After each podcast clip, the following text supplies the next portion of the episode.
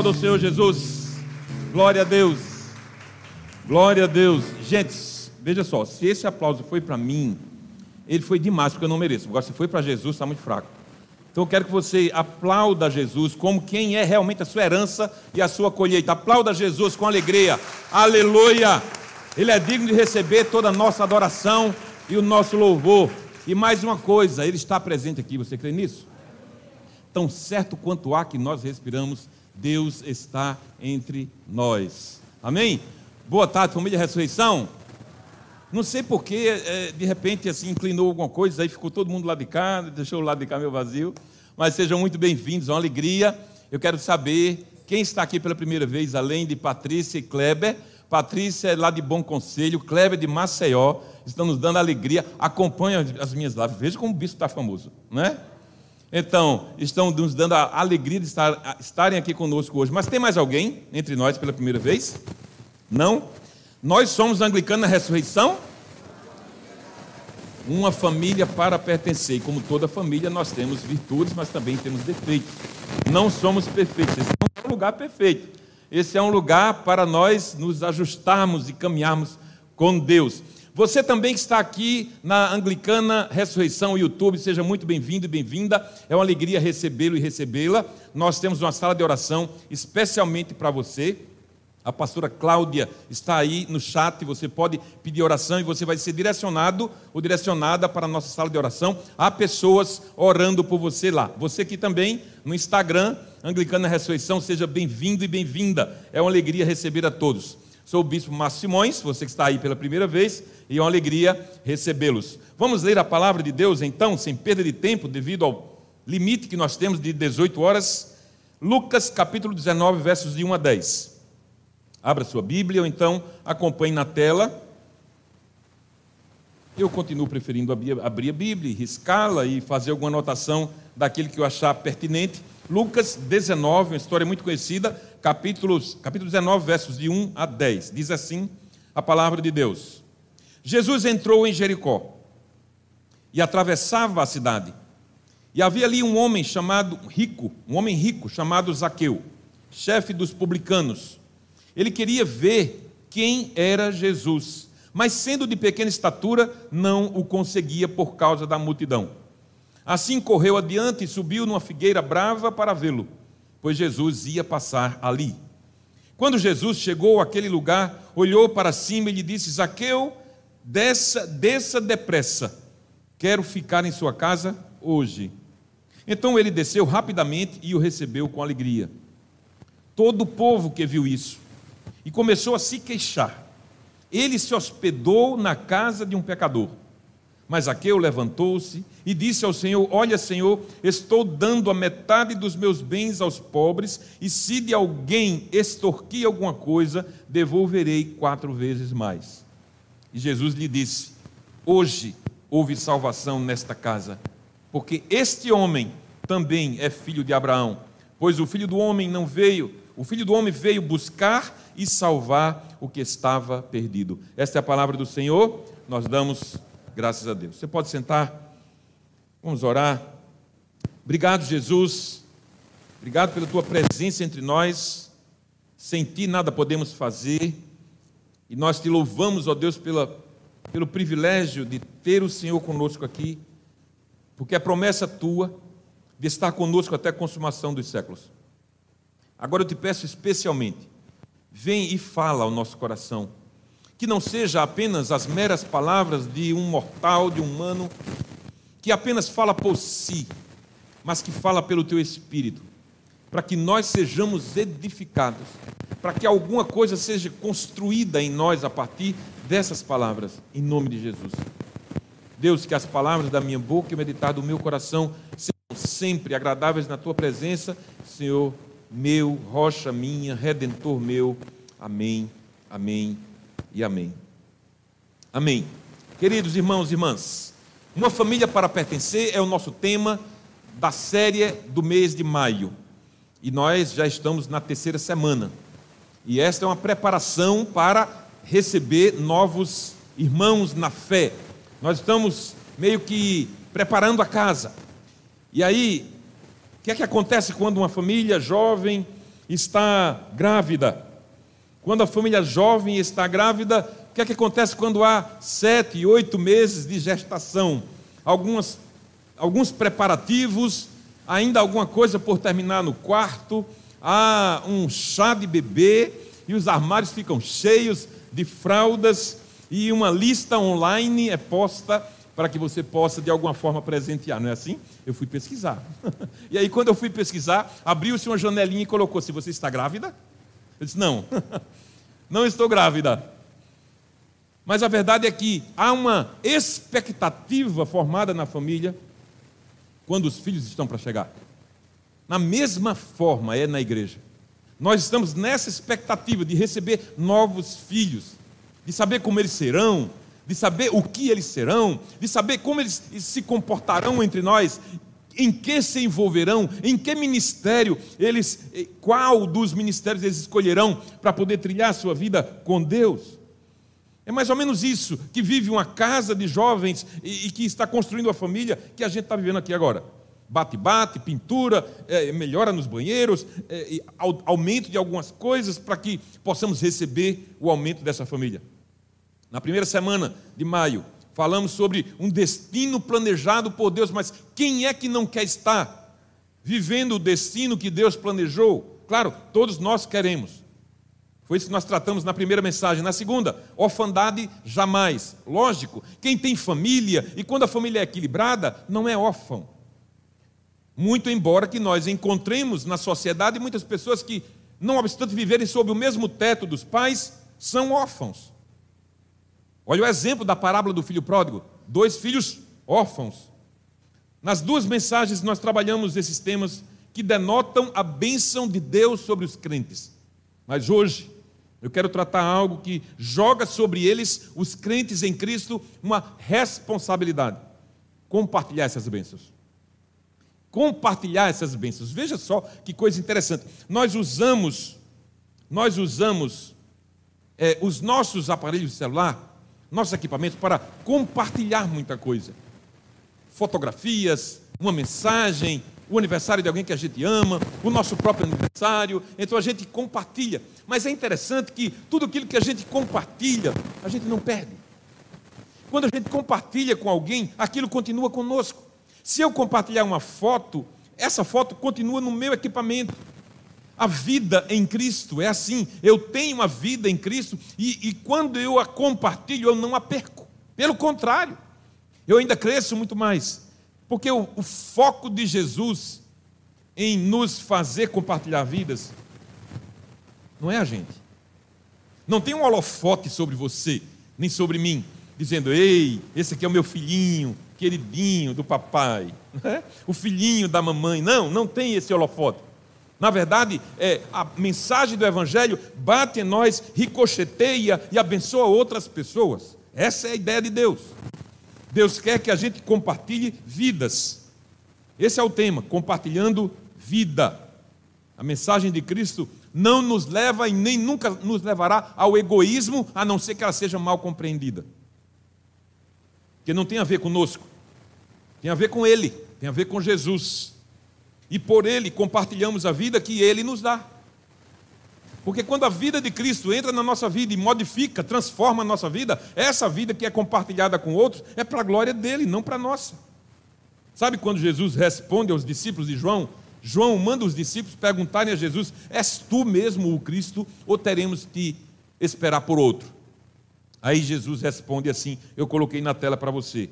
Mateus 11, 4, 5. Voltem e anunciem a João o que vocês estão ouvindo e vendo. Os cegos veem, os mancos andam, os leprosos são purificados, os surdos ouvem, os mortos são ressuscitados e as boas novas são pregadas aos pobres. Quer mais do que isso? Quer mais do que isso? Quer dizer, quando a vida de Jesus entra na nossa vida, o resultado é esse. Ok, você pode dizer sim, mas eu não tenho visto nenhum cego passar a ver. Estou vendo ele aumentando o grau a cada ano e eu usando um óculos mais grosso. Talvez você pense assim. Mas não é essa a questão. Jesus não veio apenas para tirar algumas enfermidades do nosso corpo. Não, Jesus veio para aniquilar a enfermidade da nossa alma. E em muitas ocasiões, Mesmo que nós ouçamos bem e vejamos bem, a nossa alma está surda, cega, pobre, miserável e nua. E Deus quer curar isso. Compartilhar a vida é fazer isso. É não guardar, é não reter, mas repartir. Você tem sido abençoado nesta igreja, família, ressurreição, sim ou não? Então compartilha isso. Você precisa levar isso adiante.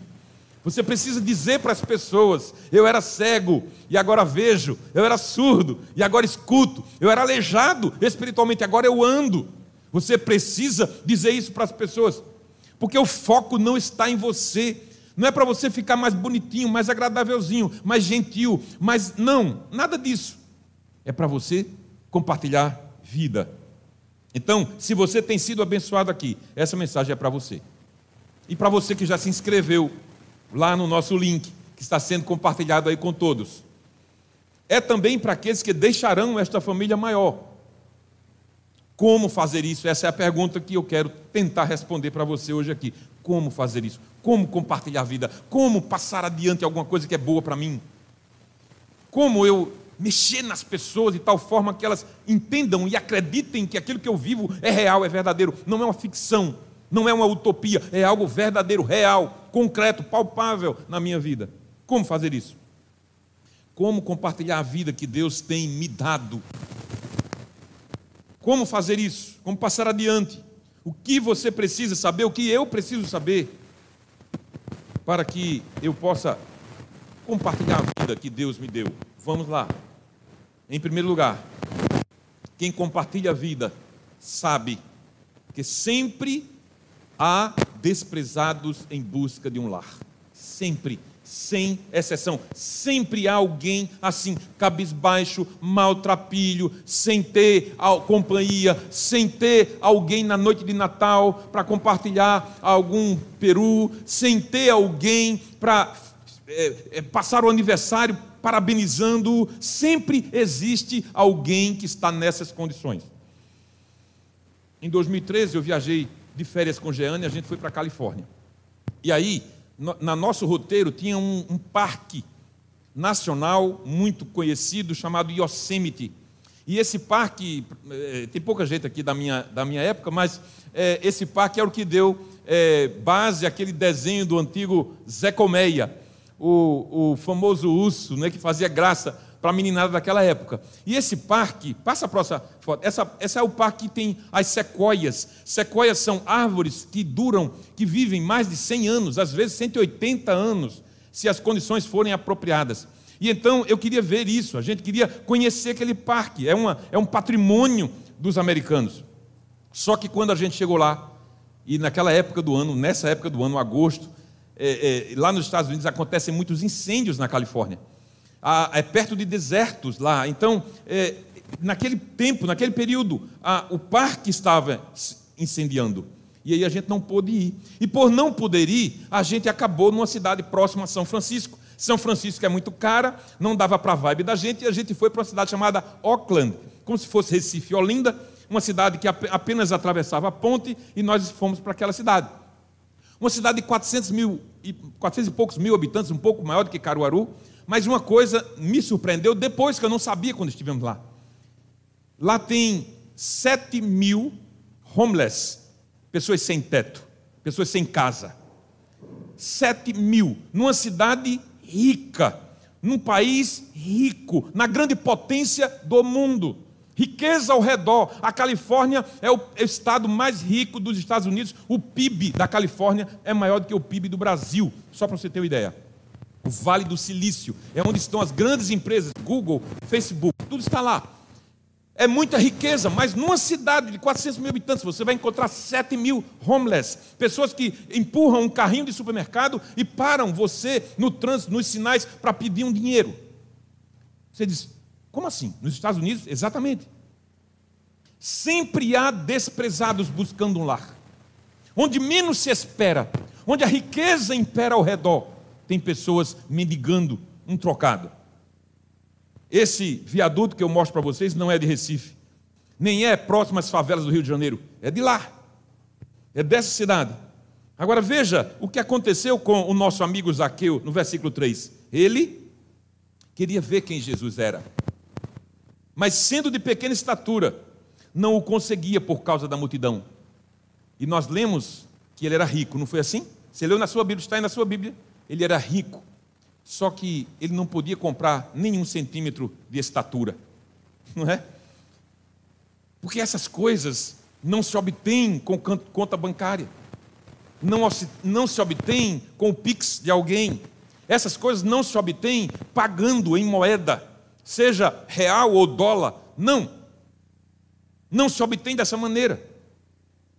A filha do dono do Banco Santander, há uns, umas semanas atrás, uns meses atrás, de Portugal, que morreu de Covid, disse: Meu pai morreu com muita riqueza, com muito dinheiro no banco, com tudo, todo o tratamento do mundo inteiro que ele pudesse.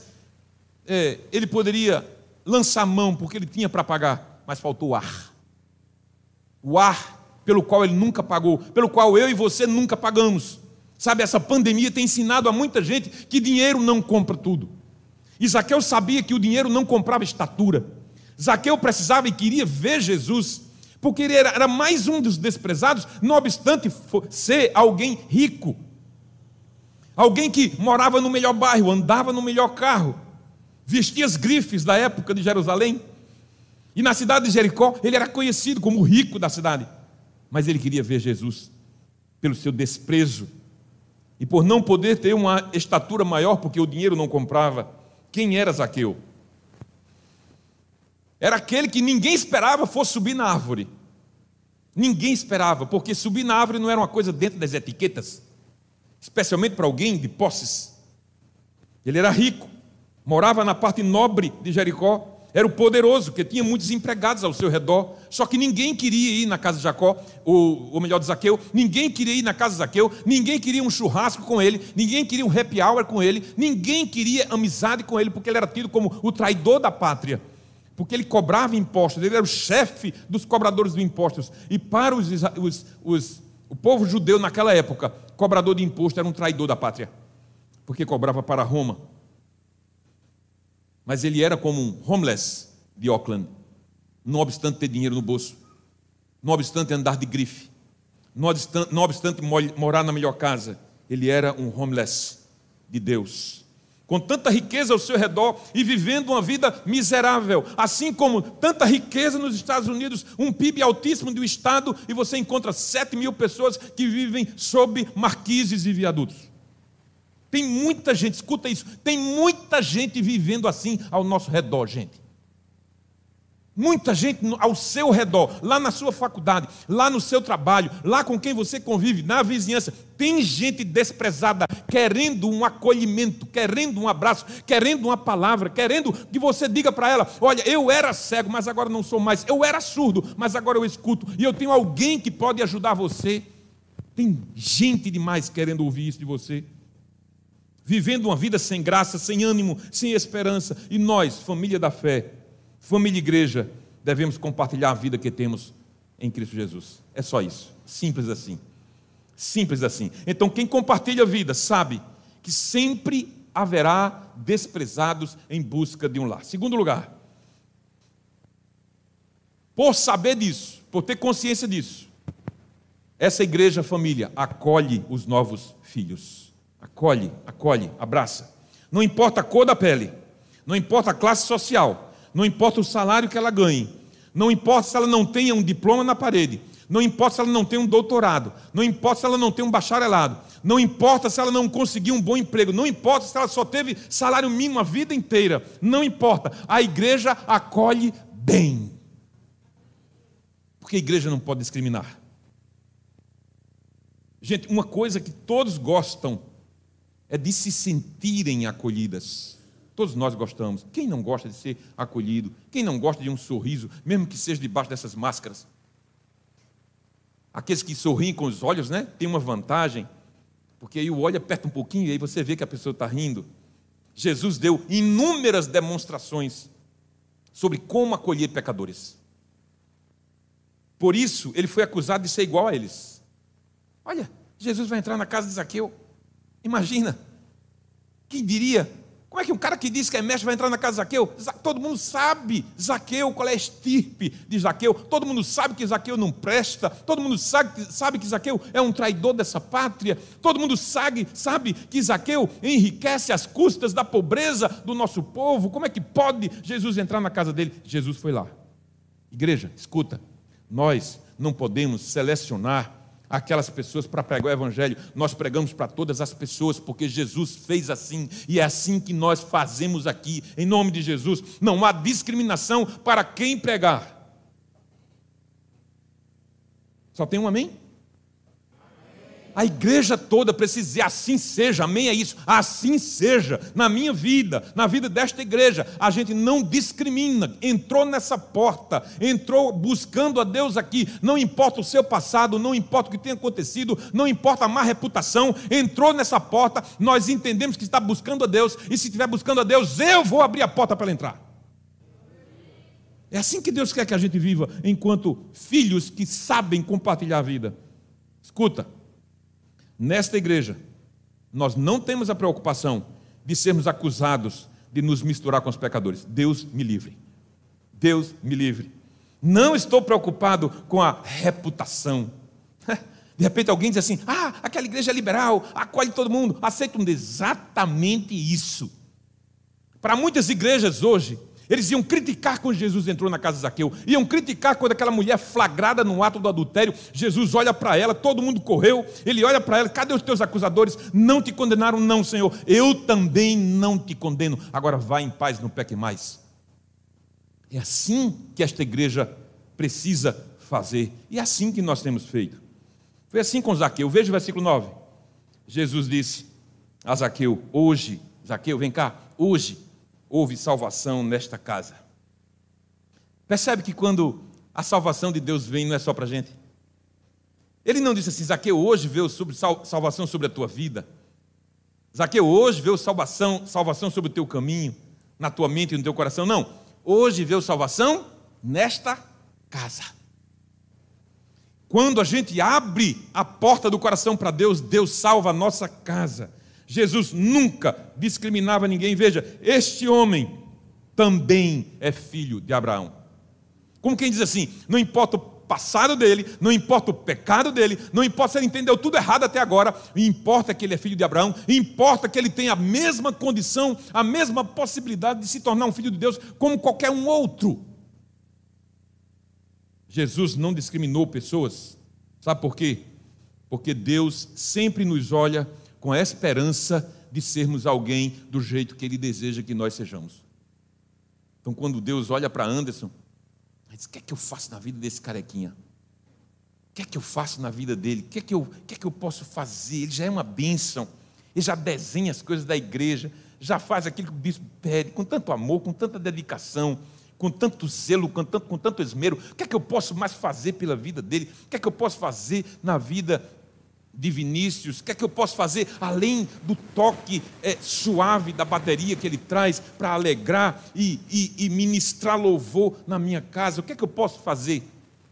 Quando Deus olha para a gente e olha assim. Então a gente precisa aprender. Entrou nessa porta, como é que Deus olha? É essa pergunta que a gente se deve fazer: como é que Deus olha para essa pessoa que está entrando? É assim que eu quero olhar com a esperança do futuro. Eu não olho para o passado dela, eu não quero saber o que aconteceu. A Bíblia diz assim: aquele que está em Cristo é nova criação. As coisas velhas passaram e tudo se fez novo. É um marco divisor. Quando eu começo a andar com Cristo, há algo novo, a novidade de vida. Então eu não quero saber o que aconteceu no passado, porque Deus não quer saber. Deus não estava. Jesus não estava preocupado com o passado de Zaqueu, mas sim estava olhando para o futuro de Zaqueu com a graça dele na vida. Então me escuta aqui, família Ressurreição. Não discrimine as pessoas que chegam e nem as pessoas que já estão conosco, que eventualmente cometem erros. Escuta, não somos juízes de ninguém. Não temos o papel de julgar não sentamos na cadeira do juiz, não temos o martelo na mão para condenar, não temos. Veja o que é que diz é, o, o Jesus no Sermão do Monte, Lucas 6,37: Não julguem, e vocês não serão julgados. Não condenem e não serão condenados. Perdoem e serão perdoados. É essa a palavra de Deus. Escutem, acolher bem. Escutem, porque é muito importante. Acolher bem não é apenas o sorriso que se dá na porta de entrada da igreja. Isso é parte do processo, mas é adjacente. Acolher bem não é apenas dizer, oh, seja bem-vindo a esta casa. Que bom que você veio, não é só isso. Acolher bem é a vida dali para frente. Acolher bem é quando aquele irmão falhar e a gente dizer assim: Ei, Fulano, eu estou contigo. Ei, Fulano, eu estou aqui para você chorar no meu ombro. Acolher bem é manter uma relação de amor, especialmente quando o outro, que um dia foi tão bem recebido nessa porta, me decepcionar. Especialmente. É triste ver discriminações no corpo de Cristo. É muito triste. É muito triste quando alguém pisa na bola e todos dão as costas. Alguém já disse que a igreja é o exército que abandona os seus soldados quando eles estão feridos. Não aqui. Muito embora possa acontecer, porque nós somos imperfeitos. Mas a partir da orientação pastoral dessa igreja, não, não, não, não. Pecou, vem aqui, filho. Confessa o teu pecado. Arrepende-se. Arrepende-te e volta à comunhão com o Pai. Então, quem compartilha a vida sabe que sempre haverá desprezados buscando um lar, sabe que a família de Deus acolhe novos filhos e trata bem e com amor os antigos. Em terceiro lugar, é lugar de transformação, lógico. É um lugar de transformação. É lugar assim, eu deixei de andar na mesma onda, de surfar na mesma onda. Eu deixei de andar nos mesmos caminhos do mundo e agora eu quero andar com Deus. A Bíblia diz que o, o, o mundo jaz no maligno. O verbo jazer, de onde vem a nossa palavra jazigo, quer dizer deitar-se em conformidade com.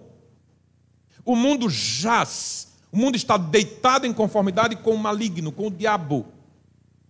O mundo jaz no maligno.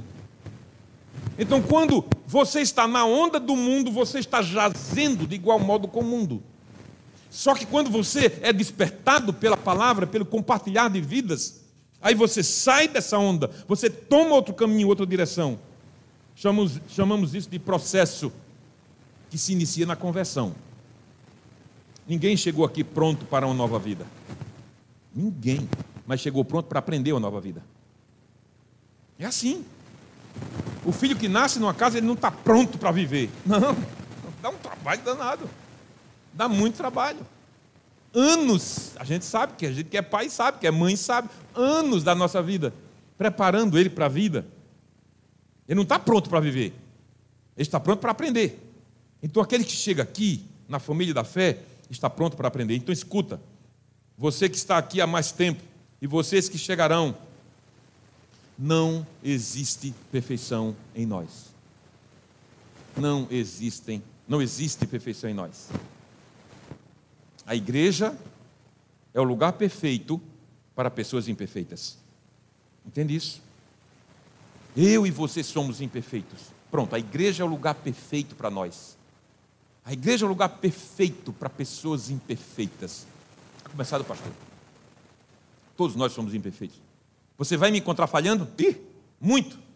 Você vai encontrar o nosso irmão Anderson falhando? Vai. Vai encontrar o pastor Lucas falhando? Vai, porque nós somos imperfeitos.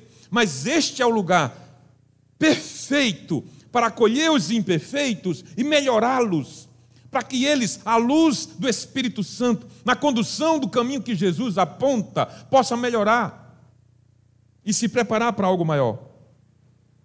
Foi assim com Zaqueu, veja versículo 8. Zaqueu levantou-se.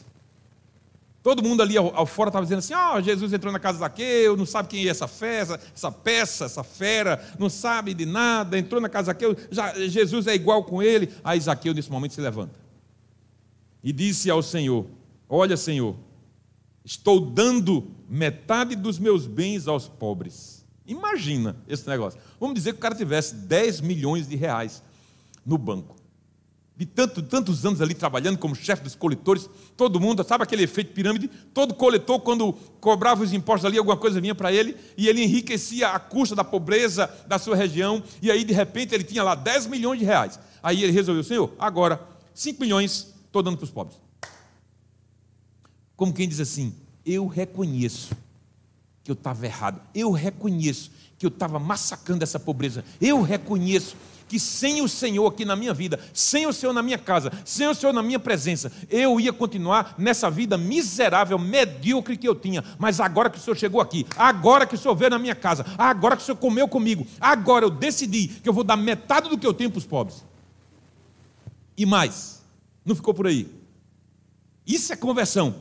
Se de alguém eu extorqui alguma coisa, devolverei quatro vezes mais. Como um bom judeu, ele sabia o que estava na Bíblia. Ele sabia o que estava na lei, na Torá de Moisés. Ele sabia que alguém, se defraudasse alguém, teria que devolver quatro vezes mais. O que é isso? Consciência da lei de Deus a partir do momento da presença de Jesus na vida dele. O que é que falta para você? O que é que falta para mim? O que é que falta para a gente levar as pessoas ao compartilhar nossas vidas? É levar a presença de Jesus onde quer que nós eh, possamos ir. Queridos, ouçam um conselho aqui. Não olhem para as pessoas pelo seu pecado. Foram, foi isso que as pessoas de Jericó fizeram com, com, com Zaqueu. Não olhem para as pessoas como o seu pecado, pelo seu pecado. Do atual ou do passado. Sabe por quê? Porque cada um de nós tem um ritmo de transformação. Quando o Evangelho foi pregado para mim, há 36 anos atrás, eu tinha 20 anos. E eu namorava com Jeane e a gente estava indo para a igreja já para entender melhor, lendo a Bíblia e tal, e a gente começou a ir para a igreja, e eu me lembro de uma dessas igrejas que no final do culto, o cara pergunta lá, o pastor pergunta, ah, aquele que quer aceitar Jesus como seu salvador, levanta a mão, vem aqui na frente, eu disse, vou nada, vou de jeito nenhum, e eu não ia, não fui mesmo não, só que numa dessas aí, Jeane eh, manifestou-se para levantar, e eu olhei para ele, tem certeza que você está fazendo? Eu, né? Você tem certeza que você está fazendo? É isso mesmo que você quer da sua vida? Eu perguntei para ela. É isso que você quer? E algum tempo depois, algumas semanas depois, eu fazia a mesma decisão. Só que ainda assim, turrão, eu não fui lá na frente, não. Meu coração é de Jesus, não preciso ir lá na frente, não. Fez assim comigo. Escuta, cada um de nós tem um ritmo de transformação. Não exija das pessoas o mesmo ritmo que aconteceu com você. Porque o ritmo de Zaqueu foi extraordinário no mesmo dia. Alguém pode dizer também, ele viu Jesus. Mesmo dia. Mas por que, é que nós não devemos exigir um ritmo das pessoas parecido com o nosso? Porque nós não somos juízes delas. Então, quem compartilha a vida sabe que sempre há desprezados ao redor buscando um lar sabe que a família de Deus precisa aprender a acolher os novos filhos que chegam, que chegam, sabe que a família de igreja é lugar de transformação, porque é impossível que alguém comece a andar com Jesus e não mude. Quarto lugar, é lugar de salvação. A igreja, a família, é lugar de salvação. Deus não faz absolutamente nada sem propósito. Sabe o que é você? Essa imagem me fala muito, porque é, é, é ir em caminho da, da luz, e o meio para eu chegar na luz é a cruz de Jesus. Não há outro caminho, não há. Sabe, as pessoas dizem assim: todo caminho dá em Deus? Não, não dá. Sim, o evangelho é exclusivista, é Jesus tornou-o assim. Porque ele disse: Eu sou o caminho e a verdade e a vida, e ninguém vem ao Pai a não ser por mim. Foi assim. É assim que está na sua Bíblia, em João 14, 6. É assim que está na sua Bíblia. Exclusivismo. Não foi o pastor Márcio que deu. Foi o próprio Jesus. Então Deus não faz nada sem propósito.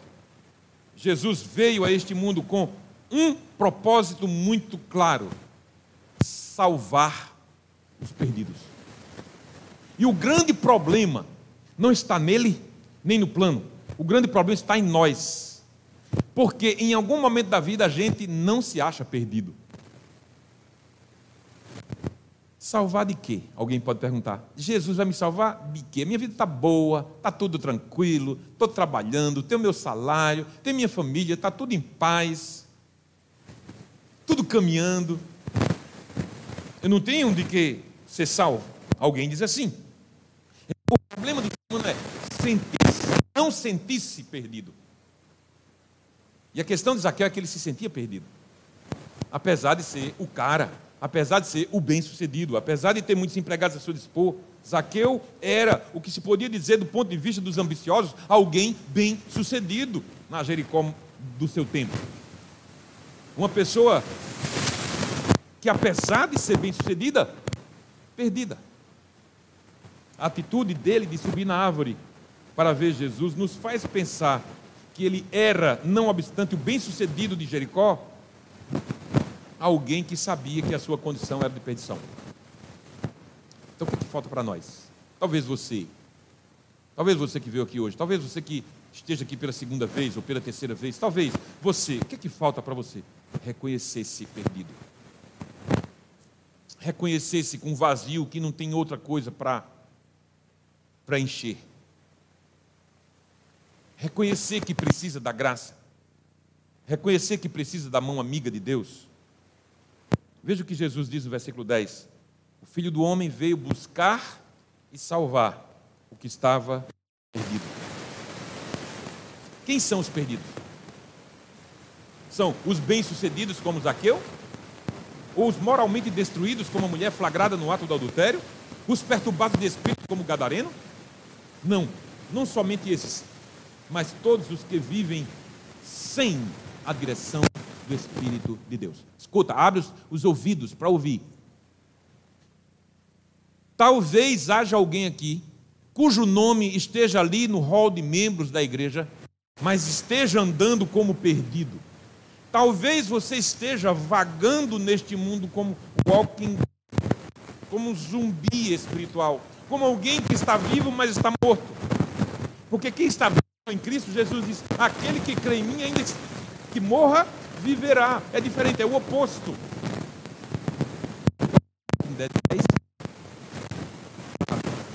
A temporada 10 já está, eu já assisti toda, vale a pena conferir. Parênteses. Perceba uma coisa: a salvação que Deus nos oferece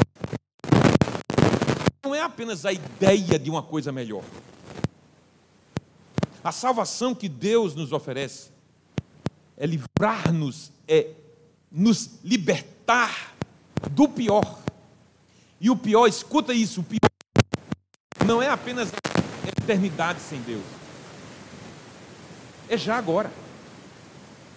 Porque uma vida eterna com Deus começa já. Eu acredito, sim, firmemente, que não tem nada pior do que uma eternidade longe de Deus. Mas uma vida sem Deus já é uma miséria aqui. O que é miséria? Não é a incapacidade da gente se ajudar a nós mesmos? Então, uma vida sem Deus é essa vida miserável. Essa vida que não frutifica, que não progride, que não evolui, que não cresce. É aquilo mesmo, é a mediocridade. E quando você se contenta com a mediocridade, sabe o pai que diz para o filho assim: se você tirar sete Então a salvação que oferece não é apenas a ideia, a utopia de algo melhor, não. A possibilidade de algo melhor, mas a libertação do pior. E o pior está associado a uma vida longe da presença de Deus. A vida de Zaqueu pode ter sido boa do ponto de vista de uma sociedade materialista, capitalista, que quem tem vida boa é quem tem um bom carro para andar, um, um bairro bom para morar. A despreocupação com o dinheiro. Né? Mas a vida realmente boa, do ponto de vista de quem deu a vida, que é Deus, é viver na Sua presença. Sabe? É acordar a cada manhã e dizer assim: Pai, obrigado. É aprender a dizer Paizinho, Aba, como Jesus, que escandalizou os seus pares por chamar Jesus de papai, de paizinho. Mas não tem nada mais precioso do que você ter intimidade com Deus. Escuta isso. O Espírito de Deus só habita nos salvos. Só Reginaldo concordou comigo?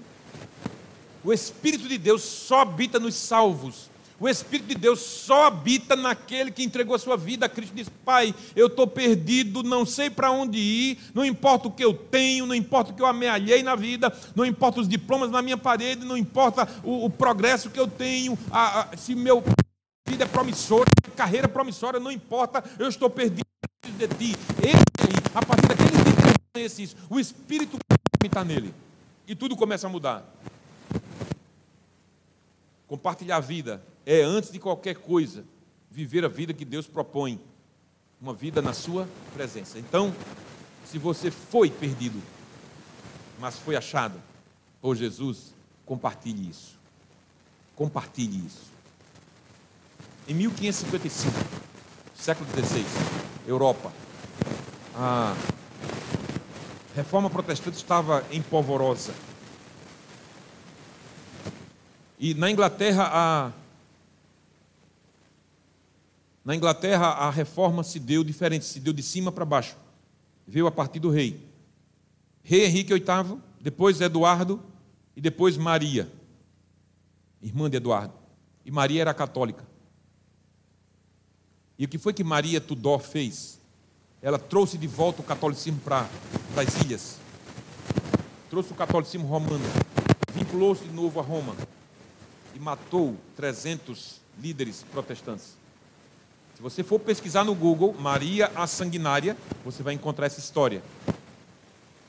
E aí um deles, chamado John Philpott, entre tantos outros, foi levado à estaca para ser queimado, num julgamento que ele não tinha como se defender. E quando a sentença de morte foi pronunciada, aquele líder disse assim: Estou pronto. Como assim? Estou pronto. Quando ali a, a sentença de morte é, é pronunciada, condeno você, John Philpott, à morte por fogo em praça pública, para que todos vejam que você abdicou, abjurou da fé católica. Aí ele disse: Estou pronto. Como assim estou pronto? E aí ele faz uma oração: e Deus me conceda força e a alegria da ressurreição. E ao chegar no local da sua execução, ele se ajoelhou em frente à estaca e a beijou. Eles se sentiam honrados em compartilhar a vida que tinham recebido de Deus, até mesmo com o preço das próprias vidas humanas. Nós não temos estacas, nem mortes à nossa frente, nem julgamentos maliciosos, maldosos errados. Não temos liberdade de culto na nossa nação. Qualquer um de nós pode chegar aqui na Praça da Matriz ou no Livramento e pregar abertamente que Jesus é bom. E ninguém vai ser preso por isso. Então o que é que nós temos esperado? O que é que você tem esperado? O que é que nós temos esperado? Está esperando o cursinho? Está esperando o cross?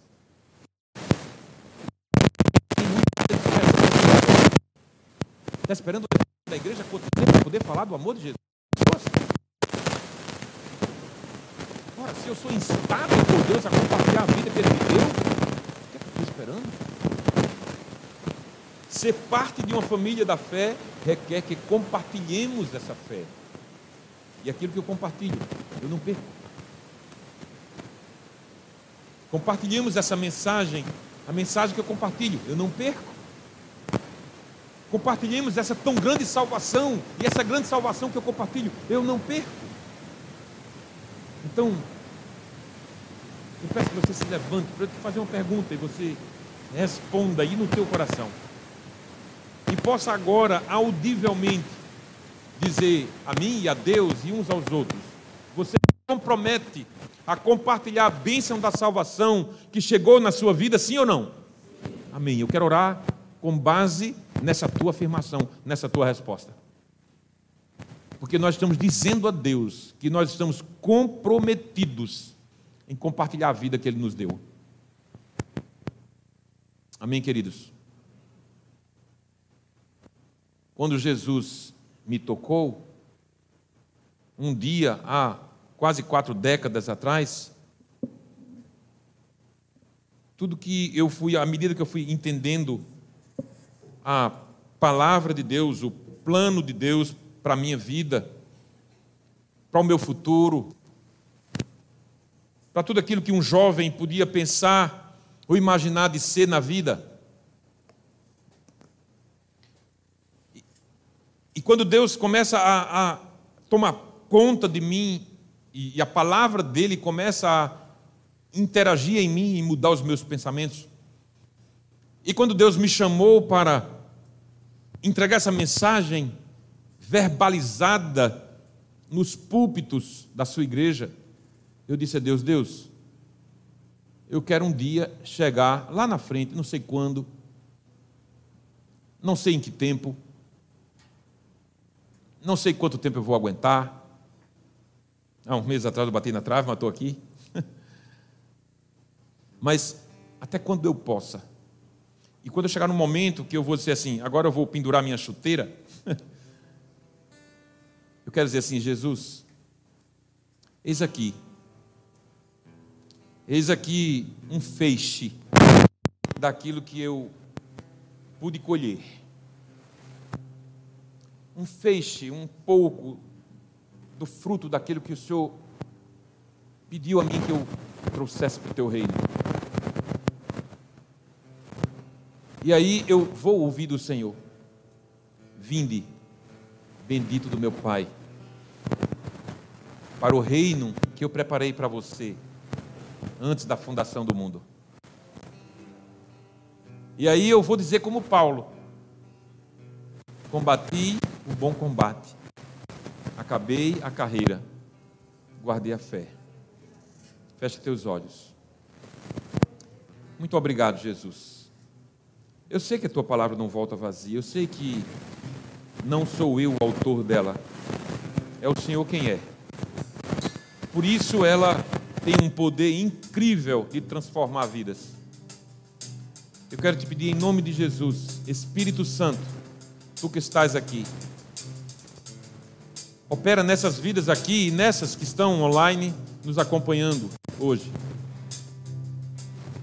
para que esse compartilhar da nossa vida possa alcançar outras vidas e o teu evangelho cresça, se espalhe, mudando esta sociedade, uma sociedade que deu as costas a Deus, para uma sociedade que ama a Deus.